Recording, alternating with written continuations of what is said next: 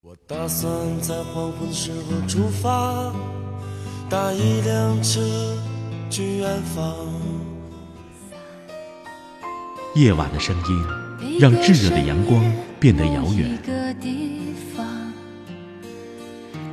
思绪却可以在蝉鸣和青草乡间荡漾。我来到你的城市。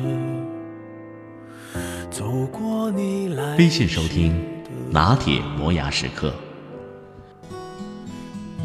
爱是什么？我还不知道。拿铁味道，素描一段时光。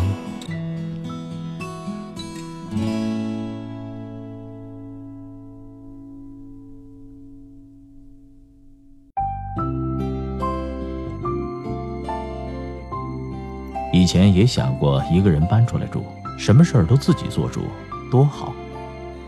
那个时候脑袋里蹦出来租房的画面都是《老友记》《爱情公寓》，必须是大 house，而且是能够开 party 的那种，再加上几个贴心的室友和一位永远都不会出现的房东。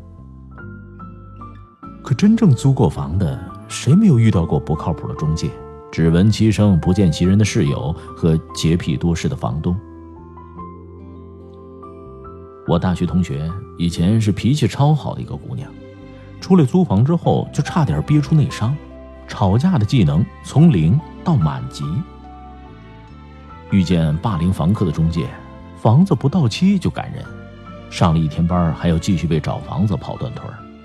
只要有空就刷租房网，稍稍犹豫一下，看中的房子就没了。从一个战场到另一个战场，几乎耗掉全部的精力。做梦都在上演逃难的戏码，遇上黑中介上门骚扰，还要冒雨连夜搬家，想要回押金，比从恶狗的嘴里抢骨头还难。我可能永远不会忘记你，我的第一任房东。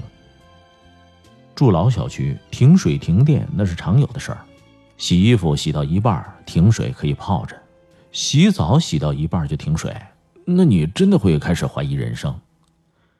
遇上厕所水管爆裂，下雨天阳台漏水，那修好之前都要被困在房间里，不停的接雨和擦地。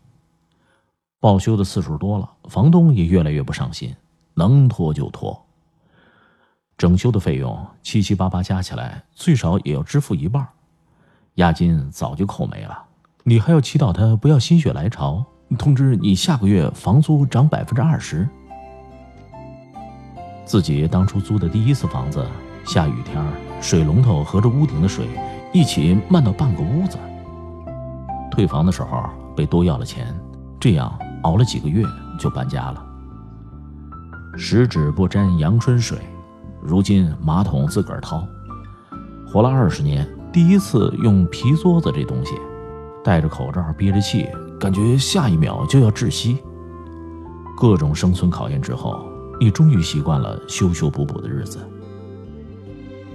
先给自己定个小目标，比如说，买一栋房子，住在又贵、装修又土的公寓。一想到总要搬的，就打消了想要把家具运到旧货市场全部换新的疯狂念头。就算兜里装着钥匙，也无法把这里当做家。多想拥有属于自己的房子。那种下班的时候对同事说我要回家了，然后打开门就是属于自己的世界，那种归属感。想要属于自己的房子，哪怕是兔子朱棣的小隔间，或者是朴海英的阁楼间也好。在家里，没有真正属于我的房间；在宿舍、公共浴室人很多；在租房，为了便宜不惜酷暑住在顶楼的小房间里。度过一段夜里热醒无数的夜晚，每天在想，好想在这儿有一套自己的房子。